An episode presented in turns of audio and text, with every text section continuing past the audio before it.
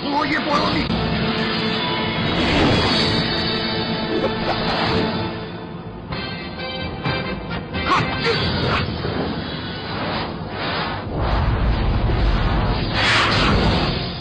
大家好，欢迎收看《经典传奇》。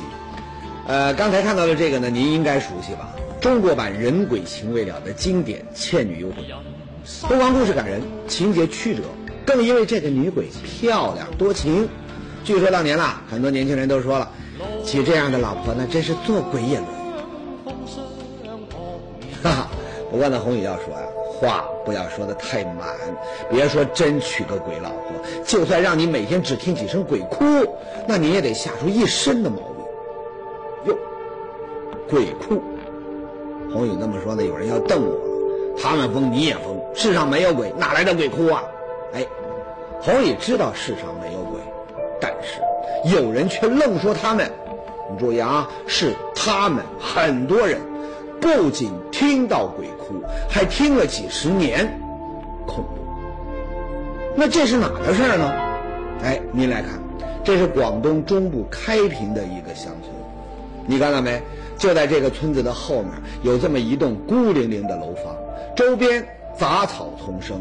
从这个房子破败的这个情况来看呢，很明显，这栋楼啊已经很多年没有人住了。至于到底有多久，谁也说不清。有人说呢六七十年，也有人说可能上百年。而就是这栋老宅，据说一到深夜，尤其是那种黑漆麻乌的这个夜晚，总会传出一种呜呜啊，像是女人哭泣的声音。难道真的有鬼？村里人说了，真的，真有女鬼在哭。为什么呢？因为这鬼哭啊，它有来历，而这个来历呢还很神秘。怎么回事呢？说是很多年前，村里呢来了一个有钱的女人，啊，用现代话来说呢，属于富婆的那种，哎，盖了这栋楼，安了家。但是呢，有人发现，说这个女人很怪，怪在哪儿呢？她就一个人，没有亲人，而且呢，平常呢他也不出门，不和邻居往来，他姓什么叫什么，没人知道，神秘吧？可是谁也没有想到，一段时间之后呢，这种神秘却变成了诡异。怎么呢？也不知道从哪天开始，有人就发现，一到深更半夜，从这栋楼里他就传出了女人呜呜的哭声。哟，怎么回事？怎么一到半夜就哭上了呢？当时那村民就觉得呀，哟，八成这女人想家了，哎，挺同情。可问题是，同情归同情，这么天天闹腾，你说谁受得了？尤其是半夜，啊，那哭声，哎呦，确实瘆人。于是呢，有人就上他家去了，啊，想说说这事儿。可是您猜怎么着？据说呀，推门一进去，当时那位村民呐是嗷的一嗓子，扭头就跑，边跑还边喊：“快来人呐，死人了！”哟，死人了，谁死了？就是这个神秘的女人。听到喊，众多村民他就赶来了。可是您绝对想不到，当看到这个女人时，突然又有人吼了一声：“哎呀妈呀，闹鬼了！闹鬼！怎么回事？原来啊，从尸体来看，那女人已经死了好几天。但是吼那嗓子的这个村民却说了，头天夜里明明还听到他在哭。哎，我的天哪！人死几天了还在哭，这这这不是闹鬼是什么呀？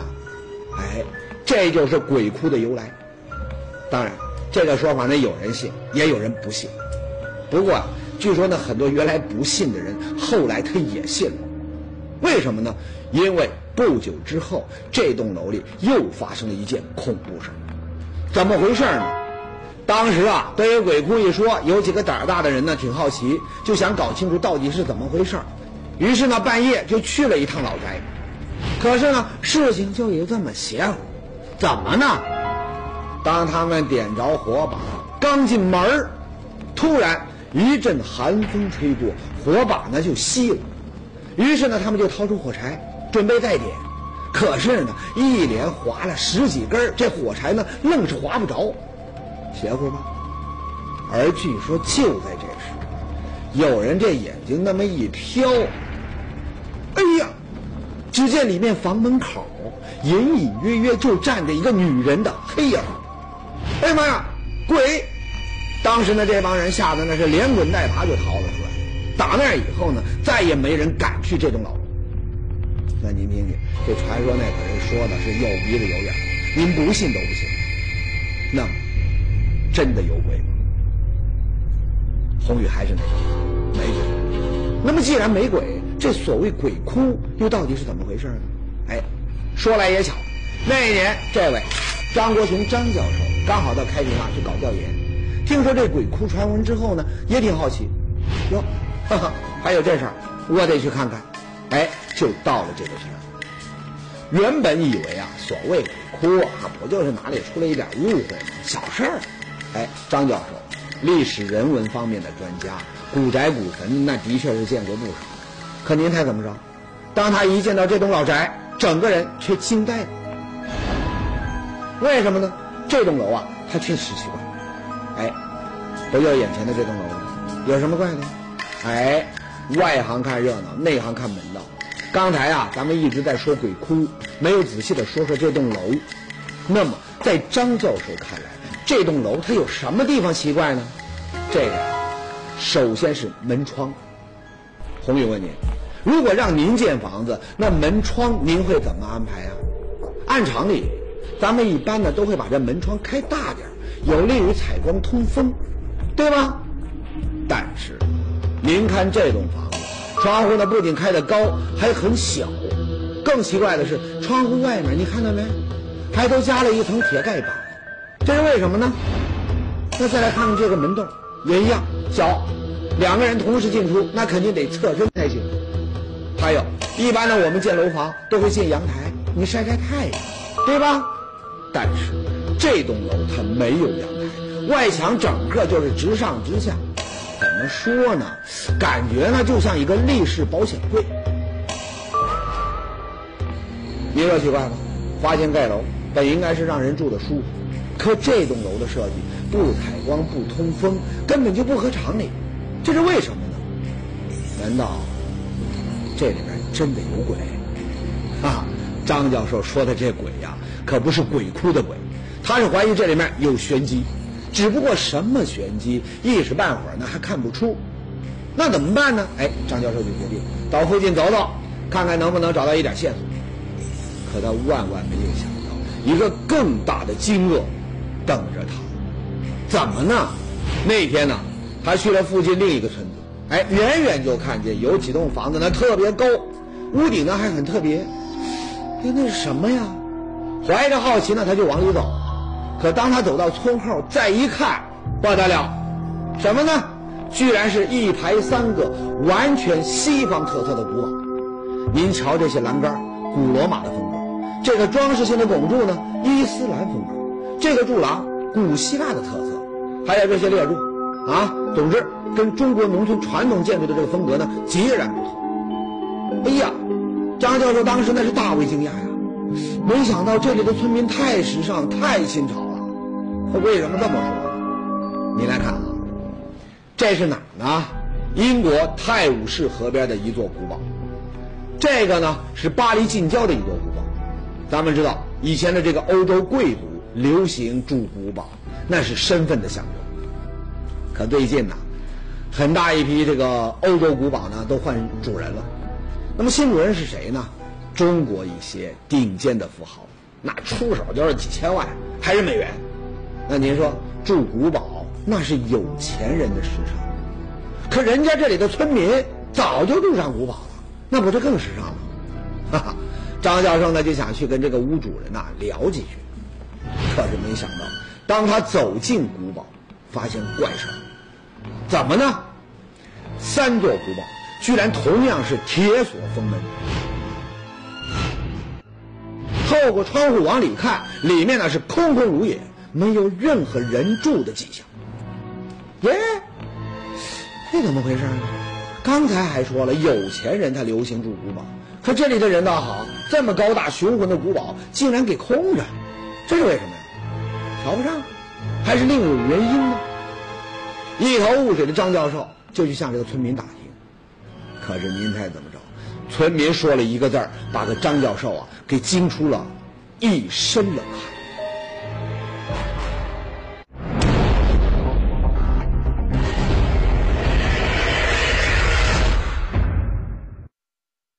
上节说到，为了搞清古宅的鬼窟之谜，张教授呢去了附近的乡村，意外发现了三座西式古堡。可奇怪的是，漂亮的古堡呢却没人住，为什么？问这村民，您猜怎么着？村民的回答同样邪乎，有鬼。每座古堡里面都有一个孤魂女鬼。哎呦我的妈呀！这这这这这是个什么地方啊？都闹鬼，闹的还都是孤魂女鬼，怎么会这样呢？说有鬼，教授当然不信，但他隐约觉得呀，嗯，这三座古堡说不准呐，跟那座鬼骷髅有点关联。那有什么关联呢？您还真别说，一般仔细的研究，张教授还真就发现他们有相似的地方。哪儿呢？首先是下面几层的设计，您看也是小门小窗。其次呢，这三座古堡的外墙也跟之前的这个鬼骷髅一样，像保险柜，没有任何突出的设计。这是为什么呢？难道这是当地的一种建筑风格？可为什么当地会有这种不合常理的建筑风格呢？想不通。不过呢，说起来这次呢，也还是有些收获。什么呢？他了解到，当地人把这些古堡称为碉楼。哎，碉楼呢？以前大家可能不熟悉，但看过电影《让子弹飞》的朋友一定还记得，里面那个富甲一方、雄霸县城的黄四郎啊，就周润发演的那个，他住的那个房子就叫碉楼。碉楼呢有个特点，防盗防抢，防御性很强。主人住在最上层，保镖呢住下面，一旦出事可以从上面还击，易守难攻。说到这儿呢，有个问题，感觉啊有点清楚。开平这里的碉楼门窗都很小，你看到没？有些呢还有枪眼，看来啊这种设计啊可能还真是为了防御。那么从这一点上看呢，那座神秘的鬼窟楼也应该是座碉楼。不过呢，同时呢另一个问题却显得更加奇怪，什么呢？你说按说这个碉楼里面住的，他应该是像黄四郎这样的有钱人，可为什么有关他的传说却是女鬼？还是孤魂女鬼？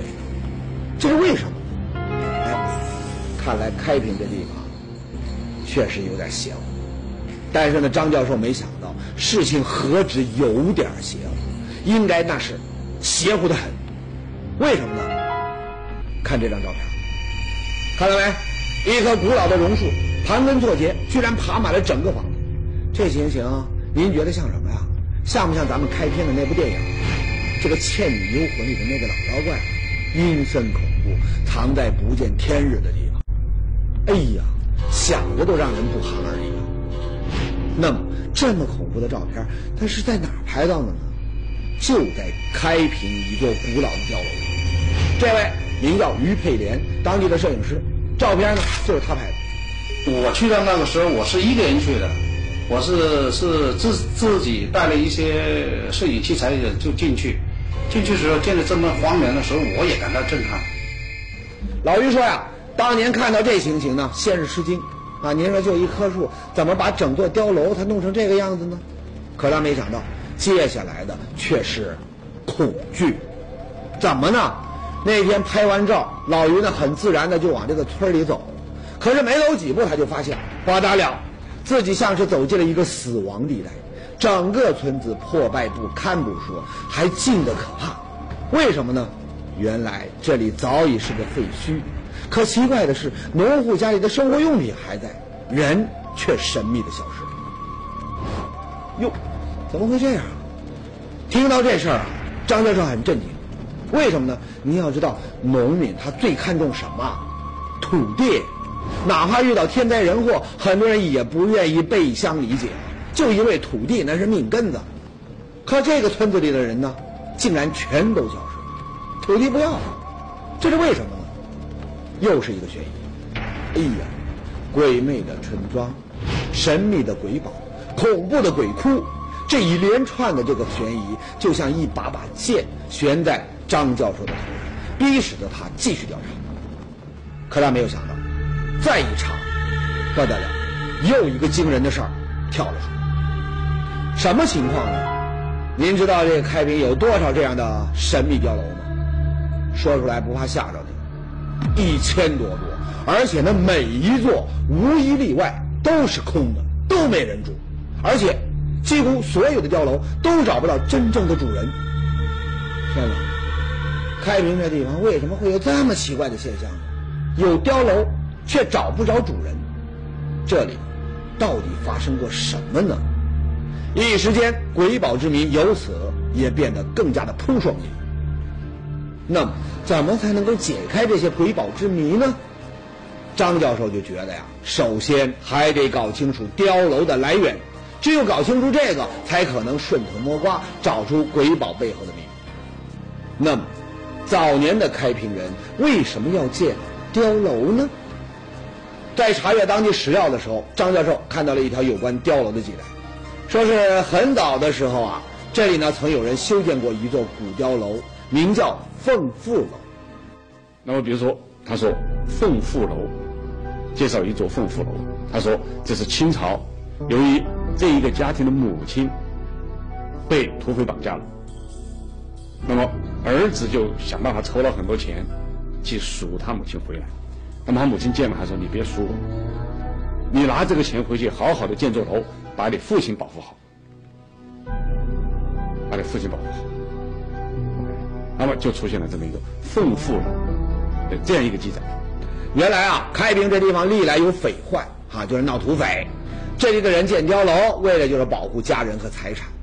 可问题是，凤父楼的说法似乎和这些鬼堡啊、鬼骷髅什么的，感觉它不沾边儿。为什么呢？因为这些鬼宝传说里面的主角无一例外都是孤魂女鬼，压根就没有提到过男人。那您说这些鬼宝和这个凤富楼之间能有什么关系？所以啊，就这些鬼宝背后到底藏着什么秘密，还得再找原因。那么，究竟是什么原因造就了这些鬼宝？曾经生活在鬼堡里的，难道真的就像那座鬼骷髅的传说一样，都是单身女人吗？如果是，在这些单身女人的身上，又到底发生了什么呢？一切都无法想象。不过呢，有一点张教授还是注意到了，什么呢？您来看啊，这些碉楼大多是用什么材料建造的呢？哎，张教授发现。开平一千多座碉楼，八成以上建造的材料用的那都是钢筋水泥。你注意啊，钢筋水泥这可是很近代的材料，而且呢，您看这些罗马柱、拱柱，那都得特别浇筑，造价很高。那，最大的疑问就出来了：既然当年碉楼的主人花了这么大的代价建造了这些古堡，可是。又为什么都不约而同的都放弃了？难道他们是同时都死了吗？张教授就觉得呀，这种可能性几乎为零。为什么呢？一千多座碉楼分散在整个开平地界儿你不管什么原因，他们的主他都不可能同时死亡，一定是有人是放弃。可为什么他们要放弃呢？这种放弃跟鬼堡的传说又可能会是一个什么关系？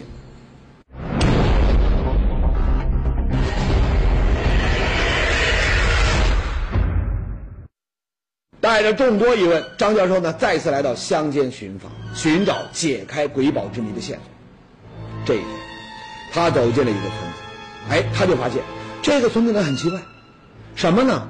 每逢初一十五，总有一些上了年纪的老阿婆会在家里面呢弄一个神神叨叨的这个祭拜仪式，规模不大啊，就家里人。那么他们求什么呢？请求神灵和祖先保佑自己的家，保佑家人平安。那有人可能要说，这有什么奇怪呢？很多农村都有这样的这个情况，你信什么就拜什么呗。哎，真正奇怪的是，听当地人说，有这种习俗的村子还有一个别名，什么别名呢？名字不大好听，寡妇村。寡妇村。没错，就是村里啊，很多住户他都是寡妇。听到这个说法，张教授当时那是心头又是一惊啊！怎么呢？前面说过，那栋鬼窟楼，传说曾经住过一个神秘的女人，独身一人。所谓鬼哭，就是这个女人死后留下的传说。而有一种说法说她生前就是个寡妇。那么，如果这是真的，那她会不会也是这些寡妇当中的一员呢？当然，最重要的问题是，这里为什么会出现这么多的寡妇，以致还有寡妇村的说法？而他们的丈夫又去了哪儿？当时啊，对于这个疑问呢，张教授脑子里面曾经闪过一个念头，什么呢？说这些女人呐的丈夫，他很有可能是当兵去了，死在了战场。那为什么这么想呢？因为鬼哭传说最早出现的时间，虽然这个村民记不太确切，但大概是七八十年前。那是什么时候呢？上个世纪二三十年代。哎。那个时候，中国正处在军阀割据、战乱不堪的时候，男人当兵那常有的，那么寡妇多也在情理之中。但是，这仅仅只是一个念头，在张教授的脑子里面一闪就过了。为什么呢？因为那时候都是一些什么人当兵呢？绝大多数都是家里面穷的揭不开锅的人。所谓当兵吃粮，哎，没饭吃才去当的兵。可问题是，家里连饭都吃不上的人，能盖得起这么大的碉楼吗？不可能。所以可以肯定，当年这些碉楼的主人家底绝对的殷实有钱。可问题是，战乱年代，很多地方的人连饭都吃不上，开平这个地方又怎么会出现这么多的有钱人呢？这个呀，史料没有记载，传说也是空白。那怎么办呢？要想解开这个谜团，唯一的办法只能走进这些封闭了几十年的碉楼。那么，这些碉楼里到底是个什么状况？我们能够在里面找到答案吗？哎，接下来咱们一块儿来看看。这是开平众多碉楼里普通的一间。走进里面，张教授再次惊讶：怎么呢？您瞧瞧这是什么？西洋钟表。还有国外进口的护肤品，哇，还有旧式留声机，哎呀，这一件件应该都是当年国外的流行物件。那么这些当年的国际流行货为什么会出现在乡间的碉楼里呢？你要知道，当年这些东西可不光是有钱你就能够买到，那都得国外进口。还有这么多贵重的家当，为什么东西还在，人却没了？这屋子的主人究竟是谁呢？当年究竟发生了什么呢？哎，带着这些问题，张国雄在屋子里面仔细的查看每一点线索。那么，他发现了什么呢？您还真别说，就在这栋楼里，张国雄还真有意外的发现。哎，我们在收藏他的一些废物当中，发现一些华侨的书信，民国初年写回来的华侨书信。哈。找到书信，张国雄当时那个兴奋呐，因为这很有可能揭开这户人家的秘密。果然，通过书信呢，可以确认照片中戴眼镜的男人就是这个碉楼的主人，名叫方润文。不过呢，您得注意他的身份，华侨，那得去了国外才是华侨啊。他去了哪儿呢？原来啊，二十世纪初年，他跟随乡里人呢去了美国，在那里经商打拼，发了财。哎，有钱了，于是呢，他便在家乡修建了这座碉楼。您瞧，旁边照片上的这三位就是他的三个太太。哟，这么回事看来开平的碉楼大概就是这么来的。那么，这就是碉楼的秘密吗？隐约当中啊，张教授他就觉得事情呢又好像没这么简单。为什么呢？有一点他说不通，什么呢？你要知道，当时的国内战乱，这里呢又是土匪肆虐。那么，既然这位老兄在美国已经事业有成，为什么不把太太直接接走，还花那么多钱在家乡盖房子呢？那么多钱用来投资扩大生意，那不是更好吗？张教授觉得呀，不对，这里面应该存在一个真实的谎言。哎，看过施瓦辛格的这部影片没？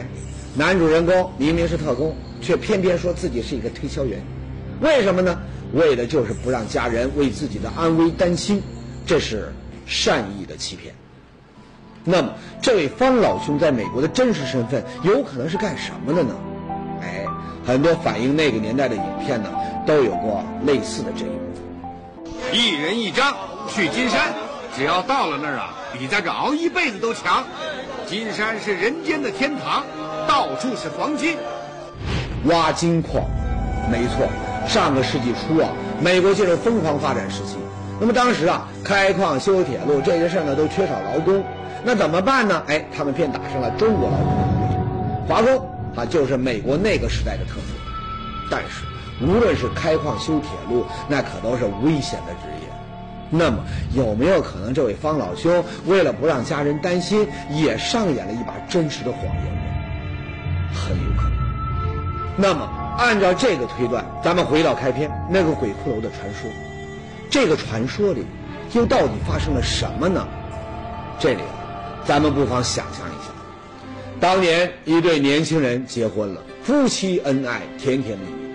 然而，新婚不久，为了生计，丈夫远渡重洋去美国当了华工。起初啊，丈夫每月按时寄钱回来，也总说着希望见到一个新家。哎。经过一段时间，两口子呢还真就攒下了这笔钱。